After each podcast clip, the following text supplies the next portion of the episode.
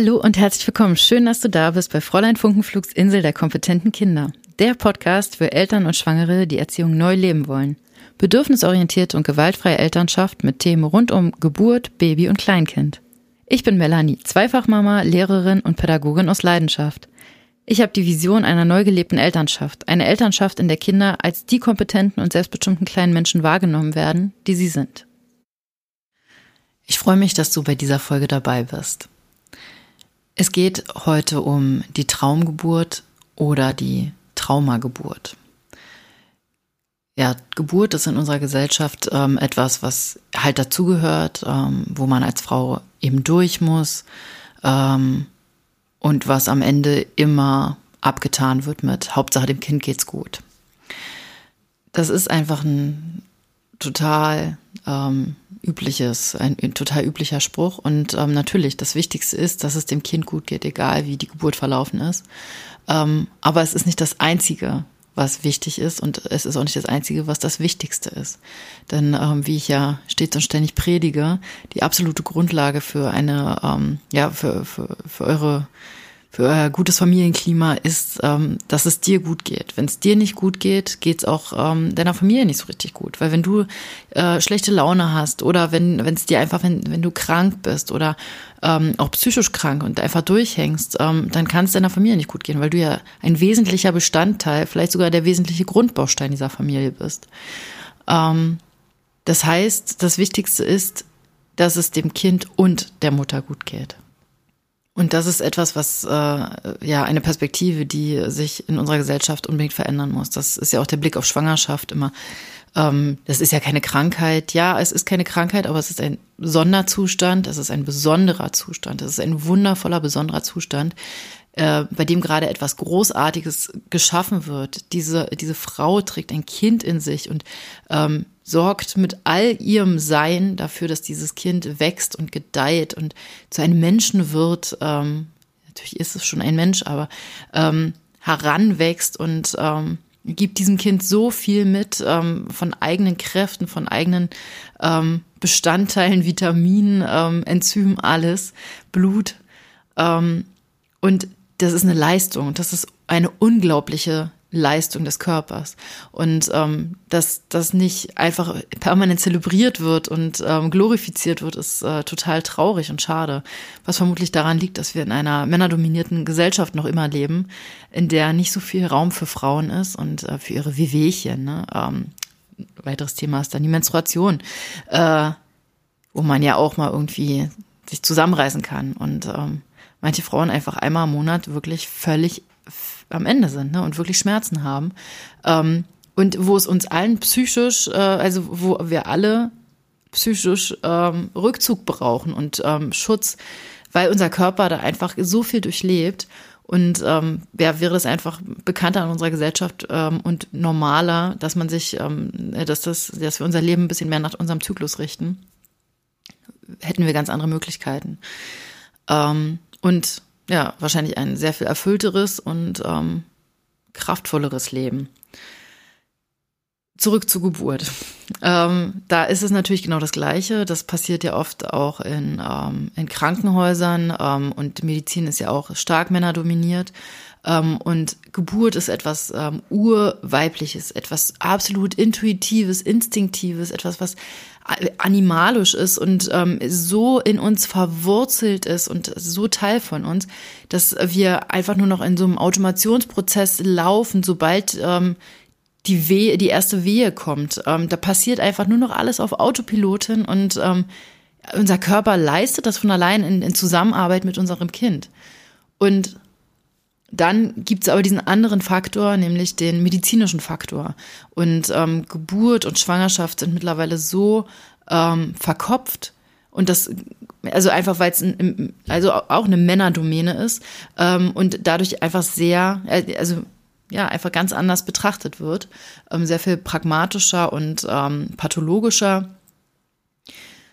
Und dadurch kommen wir total weg von unserem Urvertrauen in uns selbst und äh, unserem Gefühl. Also dieses Gefühl einfach dafür, was ist das, was mein Kind gerade braucht, was ist das, was ich gerade als Schwangere brauche, welche Gelüste habe ich, warum habe ich denn die Gelüste? Die stehen ja für irgendwas. Also mein Körper hat ja gerade ein Bedürfnis oder einen Bedarf nach irgendeinem äh, bestimmten Nährstoff.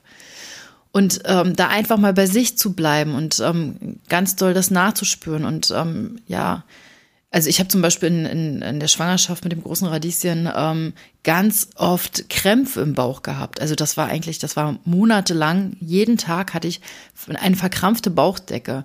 Ähm, und das waren keine Wehen, sondern das waren wirklich einfach Krämpfe. Und ähm, ich hatte Schmerzen und ich habe Magnesium ohne Ende genommen, damit ähm, ich das aushalte. Und habe einfach überhaupt nicht hingehört, dass das mein, mein, mein Stressalarm war, der mir die ganze Zeit gesagt hat, entspann dich doch mal, leg dich mal hin und mach eine Pause. Das, was du gerade machst, ist zu viel. Das ist das, was dein Körper jetzt gerade nicht mehr leisten kann, weil er genug mit der Schwangerschaft zu tun hat. Und ähm, ja, unter der Geburt passiert einfach auch ganz viel von außen geleitetes, was ja, also was einfach nicht nichts mit Intuition und Instinkt zu tun hat. Natürlich ist es wichtig, dass und unglaublich ähm, ja bereichernd, dass wir die Medizin haben und äh, dass das ein wichtiges Instrument ist, vor allem in ähm, Notsituationen. Das Problem ist aber, dass jede Geburt im Krankenhaus vor allem ähm, sofort wie eine Notsituation behandelt wird. Dass da so Standardregister gefahren werden und jetzt äh, noch der, der, der Tropf und ähm, einen Zugang legen und äh, hinlegen und CTG und du darfst dich nicht bewegen oder ähm, also so ganz viele Faktoren, die ähm, ja einfach die, dieses Intuitive zerstören und ja auch ähm, dafür sorgen, dass wir rausgerissen werden aus unserer Intuition. Also selbst wenn wir uns schaffen, uns dem hinzugeben und ähm, ja sofort da irgendwie ein, also sofort in den Rückzug gehen, werden wir spätestens im Krankenhaus aus dieser Verbundenheit herausgerissen, dadurch, dass da so viel Technik ist, dass uns ähm, Schmerzen zugefügt werden, also noch extern durch irgendwelche Nadeln, die uns in die Hände und Arme gestochen werden, ähm, dass wir ständig angesprochen werden, das helle Licht, die Gerüche. Ähm, das sind einfach ganz viele Faktoren, die ähm, ja diese Verbundenheit zu uns selbst und zu unserem Kind trennen. Ähm, ich möchte dir da, äh, dafür unbedingt das, äh, den Podcast von ähm, Die friedliche Geburt äh, von Christine Graf an den Herz, äh, an, ans Herz legen. Ähm, weil dir dieser Podcast total, total dabei helfen kann, ähm, ja, mit dir in Verbindung zu bleiben und äh, ganz viel Vertrauen in dich ähm, zu schöpfen oder aus dir zu schöpfen und in dich ähm, zu investieren und in dein Kind, ähm, um ganz doll bei dir zu bleiben und deiner Intuition zu vertrauen. Was nicht heißt, dass nicht zusätzlich ähm, die medizinische Situation da sein darf. Ähm, aber also mit dem Podcast und auch mit der ähm, Methode von ähm, Christine Graf kannst du einfach ähm, ja äh, deine Geburt total unterstützen. Die friedliche Geburt. Ähm, hör gern mal rein. Ähm, das kann hilfreich sein. Ähm, ja, Traumgeburt, Traumageburt, das ist, äh, ist ja das, worüber ich sprechen möchte. Weil ich mir ähm, bei der Geburt für mein, ähm, für mein großes Radieschen ähm, eine ja, Traumgeburt äh, vorgestellt habe und ähm, kreiert habe. Also ich habe alles, was für mein, aus meiner Sicht äh, möglich war, ähm, an Grundlagen geschaffen, was ich schaffen konnte. Äh, ich habe mich ganz doll mit Geburt auseinandergesetzt, mit, äh, mit Stillen, habe schon während der Schwangerschaft, ähm, da kannte ich die friedliche Geburt noch nicht, ähm, habe da aber angefangen mit ähm, Bauchatmung, mit Hüftkreisen. Ähm, ich war von Tag eins ähm, an total in Verbindung mit meinem Kind und ähm, war die ganze Schwangerschaft total, ja, mit mir im, im, äh, im ja, im, im, im Fluss also abgesehen davon, dass ich natürlich permanent meine Grenzen überschritten habe und dann verkrampf, verkrampften Bauch hatte. Äh, aber ich habe jeden Tag ähm, kommunizieren können mit meinem Kind, ähm, habe jeden Tag Atmen geübt und ähm, Hüftkreisen und war da total ähm, positiv eingestimmt. Und für mich war auch klar, dass ich, also relativ schnell klar, dass ich ins Geburtshaus möchte. Ähm, habe ein ganz, ganz tolles Geburtshaus gefunden mit ähm, ja, das hat sich einfach alles total richtig angefühlt mit großartigen Hebammen, ähm, die menschlich total, also die, die mir so gut getan haben. Und das war einfach eine total tolle Erfahrung. Und äh, diese Zusammenarbeit ähm, war es ja dann äh, hat auch dazu beigetragen, dass ich mich noch viel intensiver auf die Geburt vorbereiten konnte. Ich habe versucht, auch irgendwie alles zu verstehen, was genau passiert, ähm, was, welche Phasen es gibt, wie ich was zu machen habe oder was wann passieren wird. Ähm, und war da total bei mir. Und ähm, ja, so war es auch, als, als dann die Geburt losging, als die Wehen eingesetzt haben. Und äh, ich hatte das Gefühl, wir sind, also es lief einfach. Ich konnte alle Wehen wegatmen. Ähm, ich hatte das Gefühl, ich kann das super aushalten. Ähm, und kämpfe mich da durch. Und habe das auch getan, viele, viele Stunden ähm, mit diversen Dingen. Ähm, das Problem war, dass, äh, dass sich dann der Kopf aber immer wieder doof ins Becken gedreht hat ähm, und nicht so richtig ähm, runtergerutscht kam. Ähm, und ja, es ging irgendwie irgendwann nicht weiter. Also der Muttermund hat sich äh, auch geöffnet, aber nicht weit genug und ähm, wir haben im Geburtshaus gekämpft. Wir haben wirklich gekämpft mit äh, Unterwehen, Kerze machen, ähm, Äpfel schütteln, ähm, Hüftkreisen zu R&B-Music. ähm, und also ja, wir haben alles Mögliche getan, damit sich der Kopf meines Kindes ähm, richtig ins Becken dreht. Und ähm, es ging aber irgendwie nicht.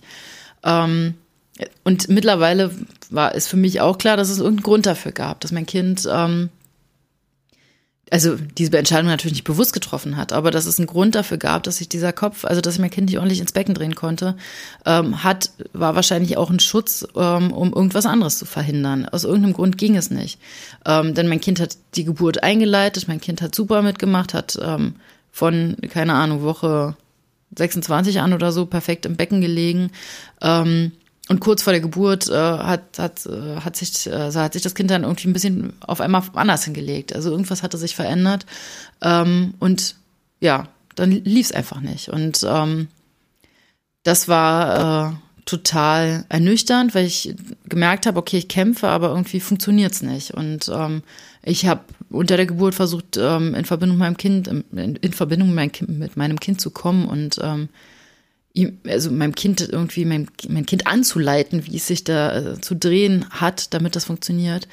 Ähm, und ich, keine Ahnung, nach wie vielen Stunden, ähm, 16 Stunden oder sowas, habe ich gesagt, okay, ich, ich kann nicht mehr.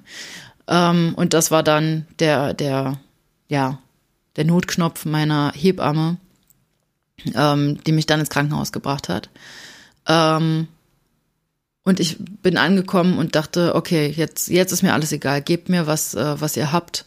Ähm, ich habe gekämpft ohne Ende und ich habe das Gefühl, dass ich, äh, also dass wir nicht vorwärts kommen. Und ähm, ich tue diesen, also ich, ich kämpfe und ich mache das ja alles, ähm, wenn ich quasi dafür belohnt werde, also wenn ich merke, dass das auch was bringt. Aber ich habe jetzt seit wahrscheinlich ungefähr sechs, sieben Stunden, ähm, führe ich diesen Kampf und merke, dass nichts mehr passiert und oder erfahre, dass nichts mehr passiert.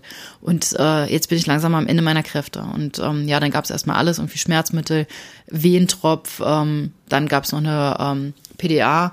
Und also schon allein diese Situation, dieser ähm, doch panische Wechsel ähm, mit äh, wirklich schnell zum Krankenhaus rasen.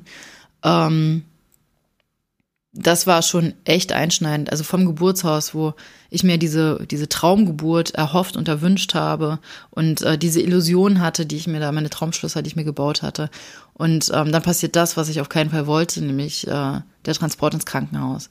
Es ist gar nicht so, dass ich irgendwie eine Aversion gegenüber Krankenhäusern habe, aber ich habe eine Aversion ja, dahingehend, ähm, dass da so die Intuition der Frau ähm, so stark gedrosselt und unterbunden wird. Und ähm, also so war es auch. Ich lag dann die ganze Zeit im Bett ähm, und sollte mich von einer Seite auf die andere drehen, ähm, was halt nochmal hilfreich sein sollte für, ähm, für das Köpfchen zum Reindrehen. Ähm, aber es wurde dauerhaft ein CTG geschrieben ähm, und ich lag einfach da und ähm, im, keine Ahnung, wie oft äh, Takt kam jemand rein und griff mir einfach zwischen die Beine. Ähm, teilweise ohne Begrüßung, ähm, irgendwelche Oberärztinnen und so. Ähm, und das war total, also in dem Moment, ich hatte jegliche Schamgefühl verloren, mir war das alles egal, äh, aber es war unglaublich unangenehm.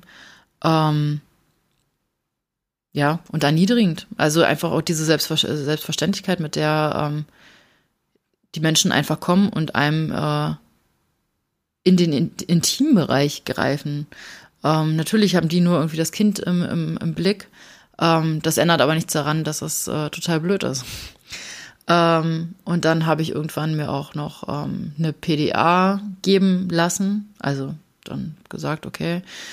Äh, das waren ja dann irgendwie so 30 Seiten oder so, die mein Partner dann für mich ähm, ausgefüllt hat, äh, versucht hat, die ähm, Seiten irgendwie halbwegs durchzublättern, völlig über, übermüdet, ähm, während ich irgendwie alle drei Minuten eine Hand brauchte, äh, um die Wehe zu veratmen. Ähm, und ähm, dann kam irgendwann der Anästhesist, der mir dann nochmal so eine Belehrung da aufsagen musste, der ich zustimmen musste. Und ich dachte, was, was zum Teufel soll das? Ähm, das? Also auch so alle zwei, also alle paar Minuten gab es halt eine Wehe und er hat dann jedes Mal die Wehe abgewartet und währenddessen nicht weitergesprochen. Und ich dachte einfach nur so, ich möchte doch jetzt einfach nur, dass du das jetzt endlich machst. Ähm, und das dann meinte die ähm, Hebamme, ja, wir müssen das im, äh, im Liegen machen. Ähm, immer wenn sie sich hinsetzt, werden die Werte vom Kind so schlecht. Ähm, und er sagt, äh, nee, ich kann das nur im Sitzen.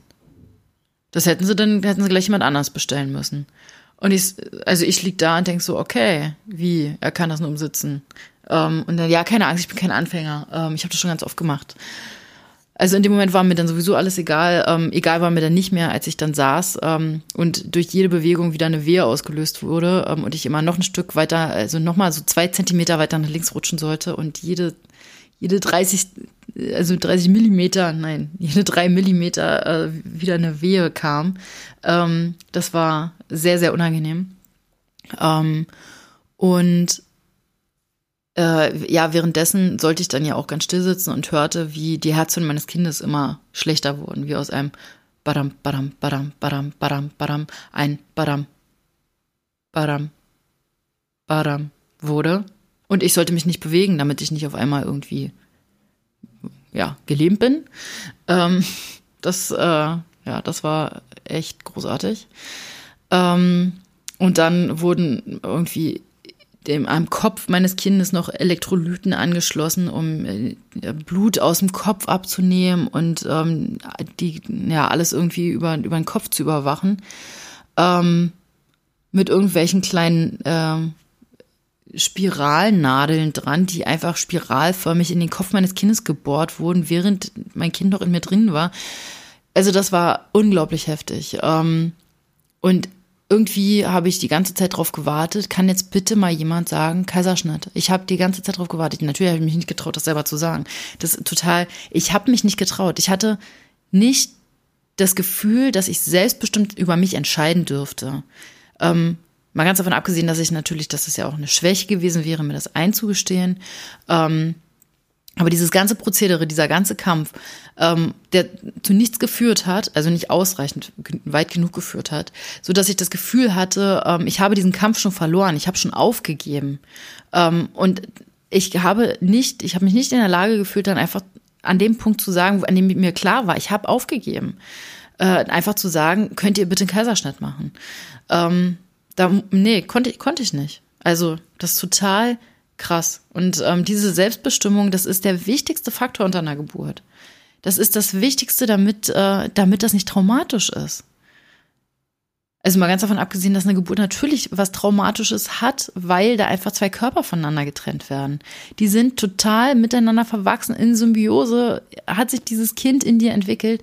Natürlich ist das traumatisch, egal wie die Geburt verläuft. Aber natürlich, also die, die, die Folgen dieser, dieser, dieser Verletzung ähm, sind natürlich sehr viel größer, ähm, also der seelischen Verletzung, ähm, wenn das auch noch alles völlig ohne Selbstbestimmung stattfindet und oder wenn, wenn wir das Gefühl haben, dass wir nicht selbstbestimmt sein können. Ähm, und äh, ja, also die Werte meines Kindes äh, wurden immer schlechter. Ähm, wie es mir ging, war sowieso schon lange irgendwie irrelevant. Ich habe mich auch die ganze Geburt über regelmäßig übergeben. Ähm, habe ich auch überhaupt nicht gewusst, hätte ich nicht erwartet. Und ich habe natürlich auch bis zum Ende Sodbrennen gehabt. Das ist, äh, ist natürlich auch unter der Geburt noch da gewesen. Das ist, das ist ja logisch, ne? ähm, und ähm, ja, irgendwann ähm, wurden dann die ähm, Werte so, ach so, ich durfte zwischendurch äh, noch mehrmals probieren ähm, zu pressen. Irgendwann kam die Oberärztin, ähm, die dann auch nochmal mich äh, hat pressen lassen. ähm, was dann dazu geführt hat, dass ich mich natürlich ähm, noch ähm, ja schlechter gefühlt habe, also wie unfähig. Ich habe mich unfähig gefühlt, dass mein Kind ja jetzt schon so weit ist, dass ich es pressen könnte. Ich hatte gar keinen Bezug mehr zu meinem Unterleib aufgrund der PDA. Äh, war so okay, ich dann presse ich jetzt mal. Ich wusste gar nicht, ich habe auch gefragt, was soll ich denn machen? Ähm, und habe gar keine Antwort darauf bekommen, ähm, weil also ich hatte kein Gefühl mehr zu mir selbst. Und das war ja auch der Grund, warum ich mich ähm, gegen Schmerzmittel entschieden hatte, ursprünglich, und gegen eine PDA, weil ich ja weiß, dass, ähm, dass das was mit, äh, mit der Verbindung zum eigenen Körper macht. Ne? Also wenn wir ein Schmerzmittel bekommen, dann haben wir nicht mehr ähm, die, die Verbindung, wir fühlen nicht mehr, was wir machen müssen. Und ähm, auch da hilft die friedliche Geburt, ähm, die da, also die zu einer schmerzfreien Geburt verhelfen kann. Ähm, wo es, also es geht einfach darum, also mir ging es darum, diese, diese Schmerzmittel nicht zu nehmen, damit ich immer spüre, was mein, was mein Körper und mein Kind gerade brauchen, was ich machen muss. Muss ich mich bewegen, muss ich mich hinlegen, muss ich mich rechts rumdrehen, muss ich mich links rumdrehen? Was ist das, was mein Kind braucht? Und ähm, diese Verbindung hatte ich jetzt, also durch die PDA, die war völlig weg. Ähm, mal ganz davon abgesehen, dass eine PDA oft auch zum, äh, zu einem Geburtsstillstand ähm, dann erstmal führt, also einem vorübergehenden. Ähm, ja, aber äh, das war dann so ein, okay, dann presse ich jetzt mal, ich probiere es einfach und natürlich ist nichts passiert, was noch, also viel mehr dieses Versagensgefühl ähm, unter, unterstützt hat, unterzeichnet, untermalt hat. Ähm, und ähm, ja, kurz danach hat dann die äh, Oberärztin äh, gesagt, ja, nee, Kaiserschnitt. Und auf einmal, ähm, das waren so Millisekunden wurden die Beine runtergeklappt, im Raum standen auf einmal elf Leute, ähm, alles war total unruhig und hektisch und äh, alle haben an mir rumgeruckelt und irgendwelches Zeug wurde mir gespritzt. Ähm, und ich hatte ähm, vor, also in der Schwangerschaft einen äh, Hypnobirthing-Kurs auch besucht ähm, und da hatte die Leiterin ähm, auch schon, das war sowieso super spannend, weil die Leiterin dieses Kurses ähm, also ich glaube, die hatte sogar, hatte auch selbst einen Notkaiserschnitt. Ähm, und ich habe, wenn ich es jetzt retrospektiv betrachtet, äh, betrachte, in dem Moment hatte ich schon, wusste ich schon, dass ich das auch haben werde. Das ist total ähm, spooky. Aber das war mir in dem Moment ähm, irgendwie schon klar. Ich glaube, dass wir in der Schwangerschaft eine unglaublich krasse Intuition entwickeln, die wir dann auch während, also mit unseren Kindern erhalten, ähm, dass wir aber so sehr verlernt haben, unser ganzes Leben nicht mehr auf unsere Intuition zu hören, ähm, dass uns das ganz oft gar nicht bewusst ist oder dass wir das so wegdrängen. Ähm, in der Schwangerschaft mit dem kleinen Radieschen ist, ähm, ist mir das ganz, ganz doll bewusst geworden, ähm, wie sehr so dieses Intuition, Verdrängungs-Ding ähm, da irgendwie am Laufen ist, wo ich schon ganz viele Dinge ganz früh in der Schwangerschaft gewusst habe, ähm, aber sie nicht, mir nicht erlaubt habe zu denken. Und ja, also, aber in der, in der in, also ja, mir wird jetzt gerade bewusst, dass in diesem Kurs, ähm, dass da auch schon ja, dass ich das da schon gespürt habe. Und da ging es auch darum, dass man, ähm, also dass wir TeilnehmerInnen, ähm, also die PartnerInnen waren auch dabei, ähm, dass jeder und jede ähm, persönliche Ängste aufschreibt, was so das Schlimmste wäre, was bei der Geburt passiert. Und ähm, mein, also das, was ich aufgeschrieben habe, war ähm, medizinische Eingriffe. Ähm, dass ich ins Krankenhaus verlegt werde und dass mir, dass ich entmächtigt werde ähm, und andere über meinen Körper entscheiden. Ähm, ja, und also, ja, ich hab's. Ich hab's gespürt. Ähm, aber es, es, ging jetzt vielmehr auch um dieses, äh, dass, dass sie auch einen Kaiserschnitt ähm, hatte. Und ähm, dass ich mich da, glaube ich, verbunden gefühlt habe. Es ist ja auch so, ganz oft, dass wir unsere eigene Geburt, also so wie wir geboren wurden, ähm, dass das ja manchmal auch traumatisch war. Und wenn das ein Trauma ist, dann wiederholt unser Körper diese Verletzung so oft immer wieder, ähm, ja, einfach immer wieder in der Hoffnung, diese Wunde zu heilen. Das heißt, ähm, manche Dinge kommen einfach immer wieder auf, weil sie heilen sollen. Ähm, und das hat zur Folge, dass wir oft die Geburt, die wir selbst erlebt haben, nochmal wiederholen, wenn wir selbst gebären. Ähm, nicht immer, aber das, also das ist etwas, was passiert. Ähm, da hilft es einfach sowas aufzuarbeiten, einfach mal zur Traumatherapie zu gehen. Da gibt es auch eine ähm, großartige ähm, Therapeutin, also der ich mich anvertrauen konnte ähm, in, der, äh, in der Schwangerschaft mit dem kleinen Radieschen. Dazu mache ich nochmal eine extra Folge. Ähm, ja, aber das äh, war total, ähm, ist einfach total wertvoll, wenn wir das schaffen, sowas zu bearbeiten, bevor wir selbst gebären, damit wir das loslassen können, damit wir dieses Trauma nicht unbedingt weitergeben. Ähm, also wenn du dir vorstellen kannst, dass deine eigene Geburt irgendwie nicht so cool für dich verlaufen ist oder die Situation danach, ähm, vielleicht, vielleicht ist es dann ganz wertvoll, da mal drauf zu gucken. Ähm, ja, der Moment war auf jeden Fall ähm, katastrophal.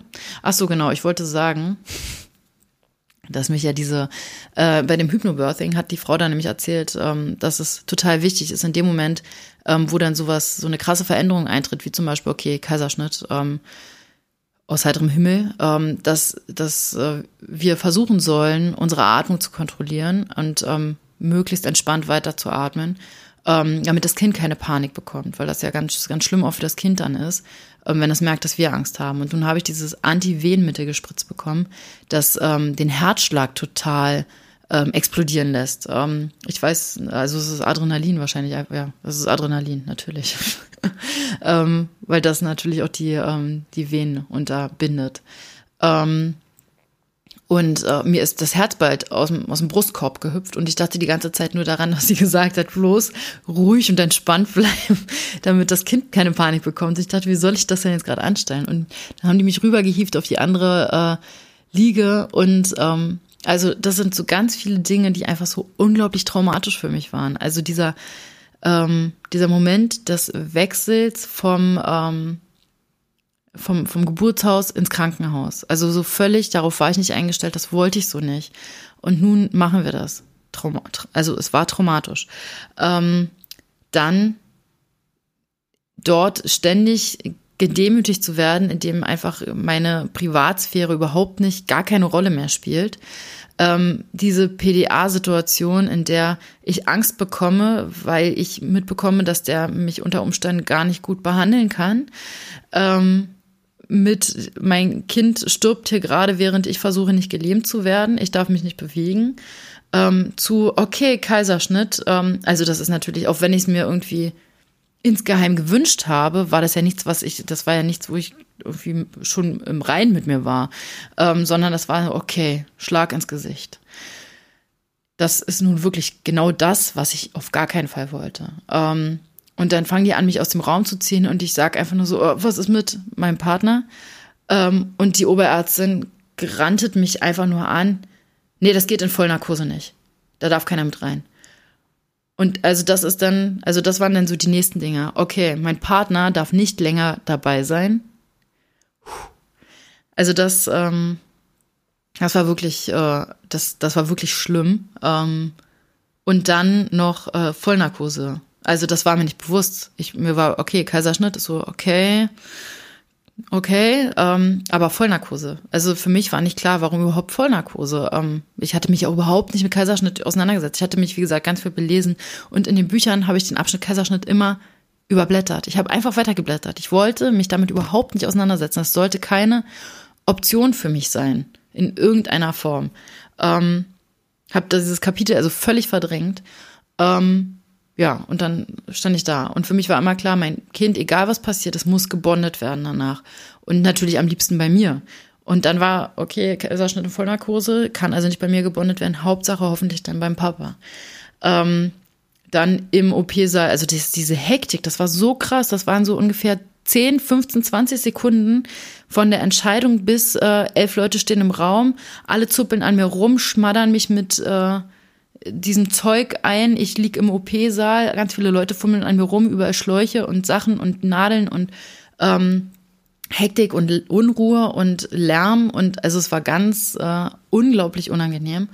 Ähm, und dann die Oberärztin, ach so, und ich die ganze Zeit versuche ich zu sagen, ihr habt mein Bein da irgendwie blöd hingelegt und keiner hört mich. Ähm, und es war total, äh, total un unglaublich äh, surreal. Äh, und dann höre ich die Oberärztin, die sagt, ach so, genau, und im Moment, steht erstmal nur der Anästhesist hinter mir und sagt, ach, da sehen wir uns ja wieder. ja, schön, dass, dass du dich freust. ähm, wow, das ähm, war, war heftig. Ähm, und die Oberärztin, die ihn dann anmotzt, ähm, warum ich dann immer noch nicht schlafe. Super, also katastrophal. So, und dann im nächsten Wimpernschlag ähm, werde ich angeschrien. Ähm, ich solle aufwachen und neben mir steht mein Partner und sagt, unserem Kind geht's gut. Und ich denke, okay, wo ist es denn? Ähm, und das war dann so das, das, das nächste Ding. Ähm, unser Kind lag auf der Intensivstation, also auf der neugeborenen Intensiv-Neonatologie, ähm, wegen Anpassungsstörungen.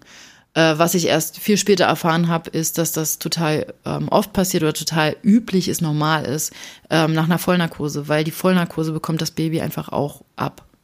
Und das heißt, das wird einfach lahmgelegt, das äh, System des Kindes, das kann also gar nicht selbstständig atmen, weil einfach auch mal kurz alles ja, gelähmt wird, ne?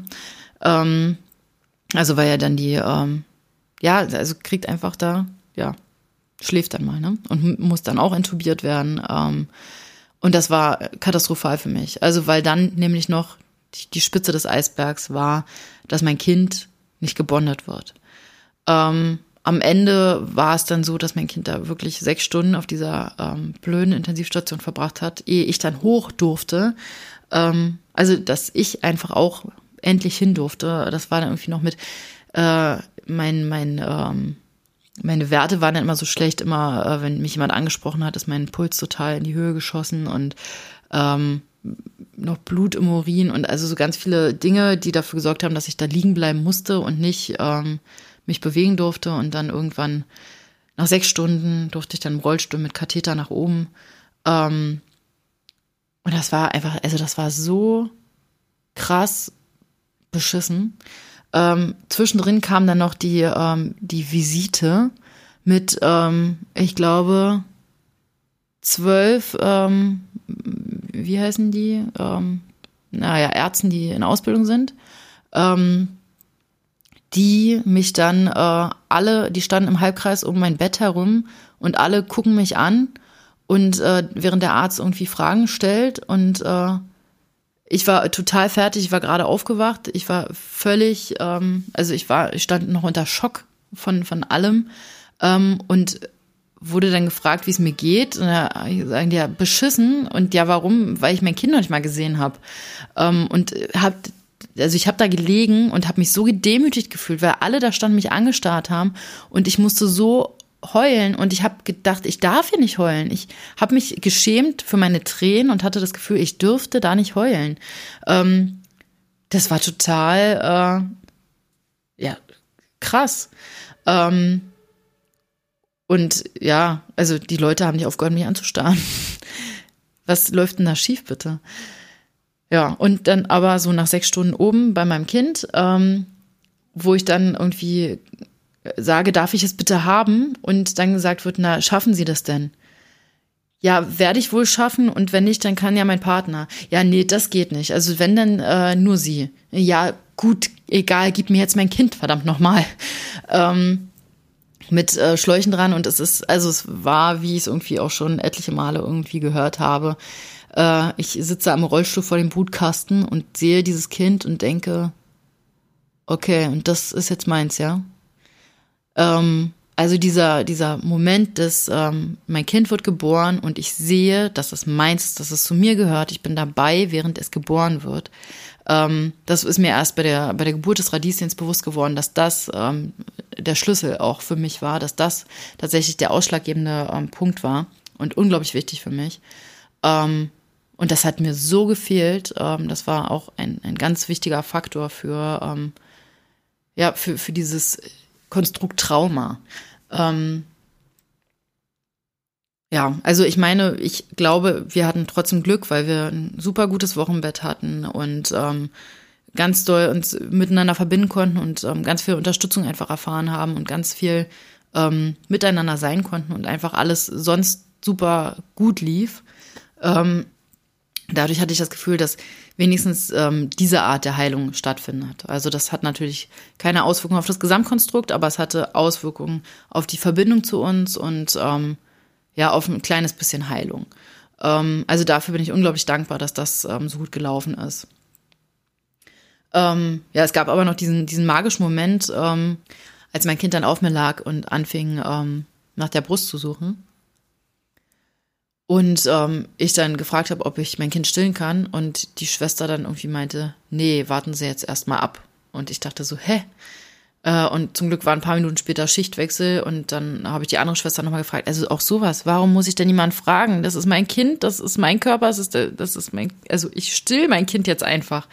Ähm, also, aber einfach aufgrund der Unerfahrenheit, aufgrund, äh, das ist mein erstes Kind, also mein erstes Kind, wann habe ich denn schon mal so einen kleinen, kleinen Menschen auf dem Arm gehalten? Ähm, ich war ja total unsicher. Und ähm, ja, die Schwester, die, die war da gnadenlos, ne? Ja, nö. Ähm, ja, bei der nächsten durfte ich dann zum Glück. Äh, und das war total krass, weil einfach ähm, in diesem Moment, dass, äh, als ich mein Kind auf dem Arm hatte, auf einmal alle Kabel von diesem Kind abgefallen sind. Also es war ja auch von wegen, wir müssen jetzt erstmal gucken, ob es äh, ob's denn jetzt gut atmen kann, ob, das, ob es das jetzt hinbekommt und so. Ähm, und es sind einfach alle Kabel, die da irgendwie dran hingen, alle sind abgefallen. Also jetzt nicht, dass das irgendwie ist ja auch dran rumgezuppelt. Nee, die sind wirklich einfach wie ja, das war halt magisch. Ich empfand das als sehr magisch. Ähm, und ich habe auch sofort gespürt, das ist hier, das, das, das, dem Kind geht's gut. Ähm, und dann war mir auch alles egal. Ich habe es dann einfach, äh, also ich hatte das Angebot, es mit hoch, äh, mit, mit runter auf die Station zu nehmen ähm, und wusste natürlich, also ich saß noch immer im Rollstuhl mit Katheter, ähm, dass ich jetzt nicht so gut alles machen kann, ähm, aber das war mir egal. Also ich, für mich war klar, ich lasse mein Kind nicht hier ähm, und hab's dann mit runtergenommen. Und ähm, ja, das war dann, das war dann gut so. Aber also diese, diese Stimmen im Krankenhaus, die so unglaublich verunsichern, das ähm, geht ja dann noch weiter mit, ähm, diesem, äh, in diesem Krankenhaus war es üblich, dass man Kinder ins Beistellbett legt und dass die nicht mit im Bett liegen sollen, weil das zu gefährlich sei. Ähm, obwohl für mich ja klar war, ich nehme auf jeden Fall ein Familienbett. Aber ich habe immer wieder gedacht, ich muss mein Kind in dieses Beistellbett legen, weil die das ja hier verlangen. Dieses Autoritätshörigkeitsding, das ist so furchtbar. Ähm, ich kämpfe da mit Händen und Füßen gegen, also vor allem seit der Geburt meines Kindes, ähm, weil ich das so schlimm und ähm, ja, ja, erniedrigend finde und mich so ohnmächtig fühle und das, äh, das möchte ich nicht mehr. Ich bin äh, ermächtigt, ich bin eine starke Frau und ich äh, möchte genau das nicht an meine Kinder weitergeben, dass man autoritätshörig ist, ähm, sondern dass man das macht, was man selbst für richtig hält und ähm, vor allem, wenn es um einen selbst geht äh, oder um jemanden, äh, für den man Verantwortung hat. Ähm, ja, also ähm, habe ich äh, dann zum Beispiel in der ersten Nacht äh, nach jedem Stillen versucht, mein Kind in das Beistellbett zu legen, wovon das wieder aufgewacht ist. Ich habe es wieder gestillt und da muss man dann auch so Stillprotokolle führen, woraufhin dann am nächsten Tag die äh, Schwester gesagt hat, also, na, das ist ja hier, äh, wenn Sie Ihr Kind so oft in der Nacht stillen, ähm, das ist ja nicht in Ordnung. Äh, vielleicht, also dann müssen Sie auch mal Bescheid sagen, hätten Sie doch eine Flasche gekriegt, Sie müssen doch auch schlafen. Äh, also Schlaf ist mir gerade nicht besonders wichtig nach der ganzen Situation. Mir ist jetzt gerade wichtig, dass ich irgendwie mit meinem Kind klarkomme. Und wenn ich nicht schon so eine Selbstsicherheit in Bezug auf Stillen gehabt hätte, ähm, hätte mich das so krass verunsichert. Also wenigstens war das ein Aspekt, wo ich mich nicht habe verunsichern lassen.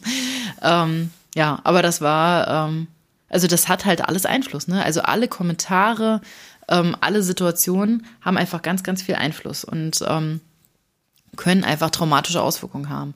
Und mir war ähm, eine ganze Zeit lang nicht bewusst, dass es ein Trauma war. Und selbst als mir das bewusst war, ähm, war es mir, habe ich mich geschämt, das in Worte zu fassen. Also weil natürlich ja durch eine Geburt, da muss halt jeder durch und Hauptsache dem Kind geht's gut. Ähm, und das haben schon so viele andere Frauen durchgemacht und das ist halt so, das gehört halt dazu. Ähm, und dann irgendwann an den Punkt zu kommen, selbstsicher zu sagen, ja, meine Geburt war traumatisch. Ähm, hat lange gedauert. Ähm, und das, also dieser Prozess war unglaublich lang. Ganz viele ähm, ja, Berg- und Talfahrten ähm, waren da aufzuarbeiten.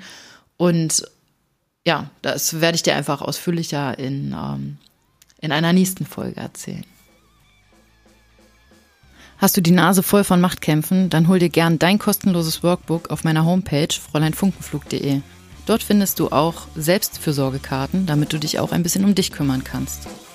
Und dann hoffe ich, in deinem Kopf und deinem Herzen sind die Funken geflogen und du bist auch beim nächsten Mal wieder dabei, damit wir zusammen wachsen können und Elternschaft neu leben.